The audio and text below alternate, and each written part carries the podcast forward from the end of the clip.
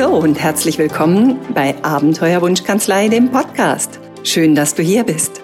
Mein Name ist Benita Königbauer, Steuerberaterin, Business Mentor und Autorin des Buches Abenteuerwunschkanzlei. Ich gestalte mit leidenschaftlichen Steuerberatern und Steuerberaterinnen ihre individuelle Wunschkanzlei. Die Kanzlei, bei der nicht nur die Deckungsbeiträge jeden Morgen dein Herz zum Lächeln bringen. Dieser Podcast steht unter dem Motto Mehr Lebensfreude mit weniger Stress.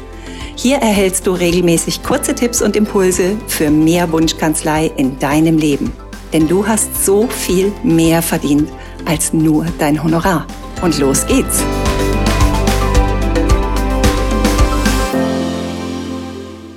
Hey, hey! Immer wieder höre ich von meinen Kunden, oh, man kriegt zu wenig gute Mitarbeiter, überhaupt sind gute Mitarbeiter selten und wenn sie da sind, dann sind sie unglaublich teuer. Persönlich muss ich ehrlich sagen, ich glaube das nicht. Ich glaube, dass es sehr viel mehr gute Mitarbeiter gibt, als wir denken im ersten Blick und dass unsere Mitarbeiter, die wir haben, gar nicht so teuer sein müssten, wie wir das vielleicht häufig empfinden. Die Medaille hat ja zwei Seiten.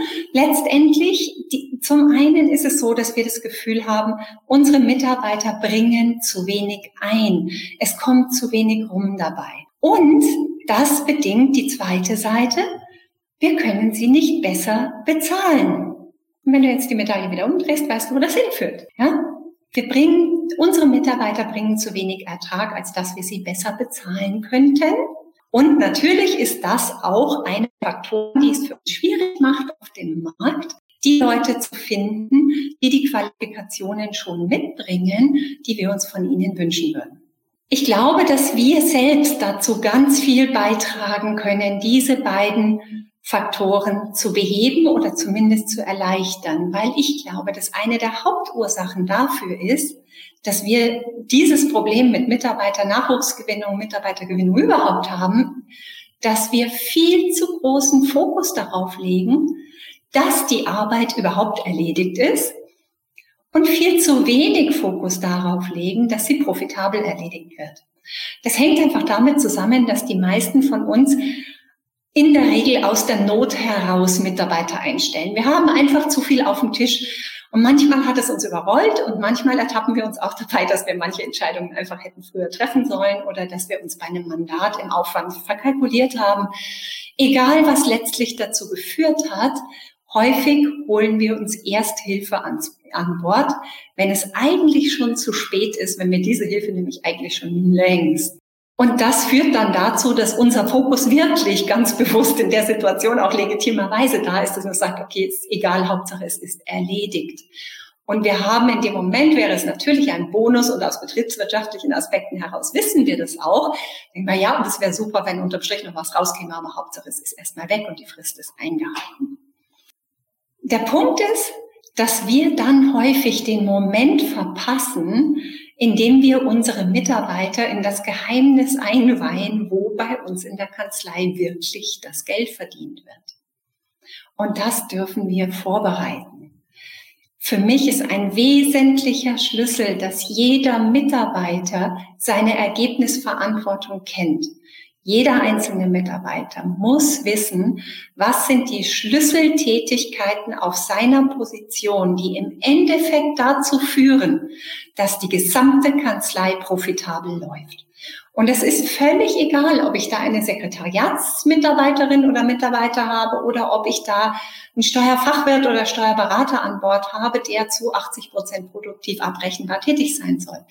Wichtig ist, dass jeder seine Rolle in der, im, im Wirtschaftsfaktor Kanzlei kennt und weiß, wie seine Aufgaben dazu beitragen, dass die Kanzlei am Ende wie eine gut geölte Maschine läuft und den Ertrag abwirft, der es, die, der es dir als Kanzleiinhaber möglich macht, wirklich gute Gehälter zu zahlen und wirklich gute Arbeitsbedingungen zu schaffen. Und damit fängt es an. Und das fängt mit so banalen Dingen an, dass wir mal klarstellen und jedem Mitarbeiter auch darin einweihen, was ist eigentlich sein interner Kostensatz? Das heißt, was läuft wirklich in der Kanzlei durch den Kanal, unabhängig davon, ob der Mitarbeiter gerade Blumen gießt oder einen Jahresabschluss macht. Es gibt ja Grundkosten, die in jeder Stunde, in jeder Anwesenheitsstunde unserer Mitarbeiter durch den Kanal laufen. Und diesen Betrag sollte der Mitarbeiter kennen, damit er einwerten kann, zum Beispiel, wie viele Schleifen er mit der lieben alten Mandantin führt, wenn es darum geht, dass die Katze schon wieder beim Tierarzt ist. Wenn ich weiß, da laufen 50, 80 oder 120 Euro durch den Kanal, während ich die Dame beruhige, und diese 50, 80 oder 120 Euro stehen nicht mehr zur Verfügung, um mein Gehalt oder meinen Urlaub oder was auch immer zu finanzieren, dann bin ich vielleicht geneigt, sehr liebevoll, aber doch sehr bestimmt, die fünfte Runde, Katze ist krank, ein kleines bisschen kürzer zu gestalten, um es mal so auszudrücken. Und was auch extrem wichtig ist, ist, dass der Mitarbeiter weiß, welchen Anteil an Produktivzeit du auf seiner Position erwartest. Das heißt, wenn wir jetzt zum Beispiel von einer Kanzleiassistenz ausgehen, dann wird die möglicherweise so gut wie gar keine Produktivzeit haben, je nachdem, welche Aufgaben sie hat. Und deine Berater, deine Fachwirte oder auch deine Steuerfachangestellten werden vielleicht einen relativ hohen Satz an Produktivzeit haben. Und dann wirst du vielleicht noch mal was abziehen wollen bei denjenigen, die Ausbildungsverantwortung haben oder ähnliches. Aber wichtig ist, du musst erstmal klar sein, was ist deine Erwartung an Produktivzeit auf jeder einzelnen Position? damit du gut kalkulieren kannst, ob, das, ob der Mitarbeiter überhaupt in der Lage ist, das zu erfüllen und deine Mitarbeiter das klar kommunizieren kannst und ihr da auch Ergebnisse dran messen könnt, und zwar gemeinschaftlich und urteilsfrei. Also steht und fällt es letztlich damit, dass wir uns die Zeit nehmen, unsere Mitarbeiter dabei zu begleiten, betriebswirtschaftlich, unternehmerisch zu denken mit Blick auf den Ertrag der Kanzlei, weil sie verstanden haben, dass der Ertrag der Kanzlei das ist, was ihnen ihr gutes Leben, ihr gutes Gehalt und auch ihre guten Arbeitsbedingungen garantiert. Und wie sie dazu beitragen können, dass das noch besser wird. Dann ist es natürlich wichtig, dass wir dem jetzt nicht einfach nur sagen, sondern dass wir uns auch hinsetzen mit unseren Mitarbeitern und die Ergebnisse, die er produziert, egal wie die gemessen an deinen Erwartungen aussehen, urteilsfrei gemeinsam in den Blick zu nehmen und drauf zu schauen, wo ist hier das Potenzial. Und dann natürlich aus diesen Reviews, vielleicht nicht gleich nach dem ersten Mal, aber nach mehreren Reviews könnt ihr einen Trend erkennen und was funktioniert und was nicht. Und das darf natürlich dazu führen, dass wir auch Konsequenzen ziehen. Das kann sein, dass wir Konsequenzen beim Mandanten ziehen wollen.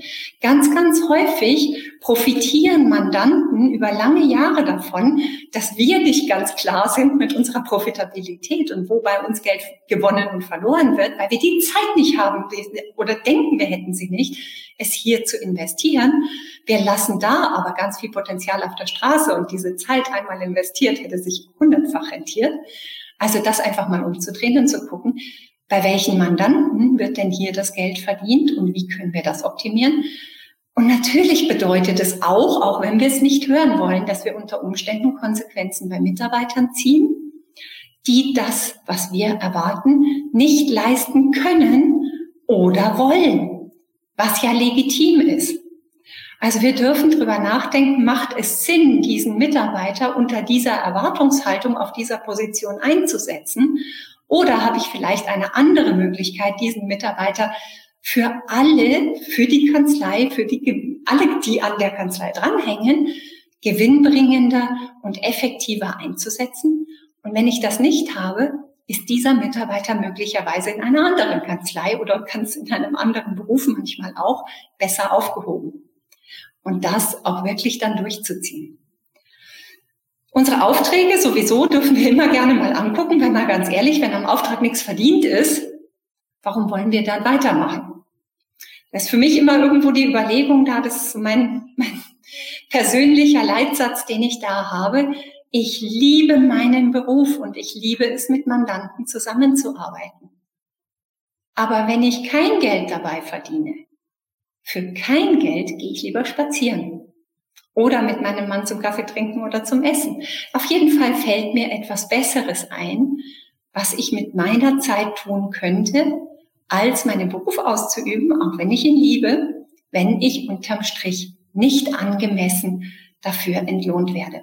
Und genau denselben Respekt, glaube ich, haben unsere Mitarbeiter auch verdient, dass wir sie wirklich von ganzem Herzen als Teammitglieder, Dream Team Mitglieder in unserer Wunschkanzlei betrachten können, weil wir ihnen die Chance geben, unsere Erwartungen vollständig zu erfüllen oder sich eine Position zu suchen, beziehungsweise wir gemeinsam uns ausdenken, welche Position die richtige wäre, damit sie das wirklich können.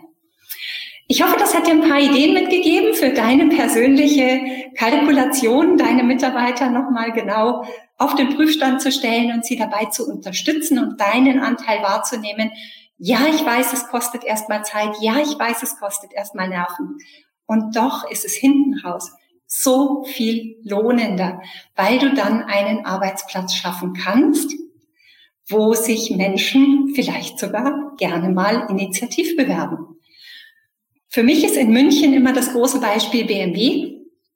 BMW hat nun wirklich an vielen Dingen, an den Arbeitsverhältnissen gedreht. Und nichtsdestotrotz bekommen die so viele Initiativbewerbungen, dass über 90 Prozent davon ungelesen zurückschicken können. Das ist etwas, was wir für uns als Kanzleienhaber auch beanspruchen dürfen. Wir wollen Arbeitgeber werden, die Initiativbewerbungen bekommen, die nicht darauf angewiesen sind, dass uns irgendwelche Headhunter teuer den Menschen suchen, die dann vielleicht, vielleicht aber auch nicht zu, zu unserer Kanzlei passen und bei denen das Anfangsinvest schon so hoch ist, dass ein riesiger Druck auf die Mitarbeiter lastet, dieses Anfangsinvest zu amortisieren, was letztlich häufig dazu führt, dass wir uns gegenseitig einfach von Haus aus schon auf Enttäuschung programmieren. Wir wollen dahin, dass unsere Mitarbeiter ihren Freunden, Bekannten und wem auch immer empfehlen, bei uns zu arbeiten und wir auf diesem Wege die qualifizierten Mitarbeiter bekommen. Und das ist einer von vielen, vielen Wegen in diese Richtung, ein großartiger Arbeitgeber für die Mitarbeiter zu werden, die mit uns an einem Strang ziehen wollen. Und mal ehrlich, das sind doch die, die wir wirklich in unserer Kanzlei, an unserer Seite, in unserem Boot haben wollen. Wenn du mehr davon möchtest, findest du mich wie immer bei Abenteuer Wunschkanzlei und auf www.benita-königbauer.de. Ich hoffe, wir sehen uns bald. Servus! Schön, dass du wieder dabei warst. Wenn dir diese Episode gefallen hat, tu mir einen Gefallen. Ich habe mir auf die Fahne geschrieben, die Nummer eins in Sachen Wunschkanzlei zu werden. Und dazu wünsche ich mir deine Hilfe. Steuerberater haben so viel mehr verdient als nur ihr Honorar. Und wenn du mich dabei unterstützen willst, mindestens 1000 Kanzleien zu Wunschkanzleien zu transformieren, dann teile deine Erfahrung mit deinen Kollegen.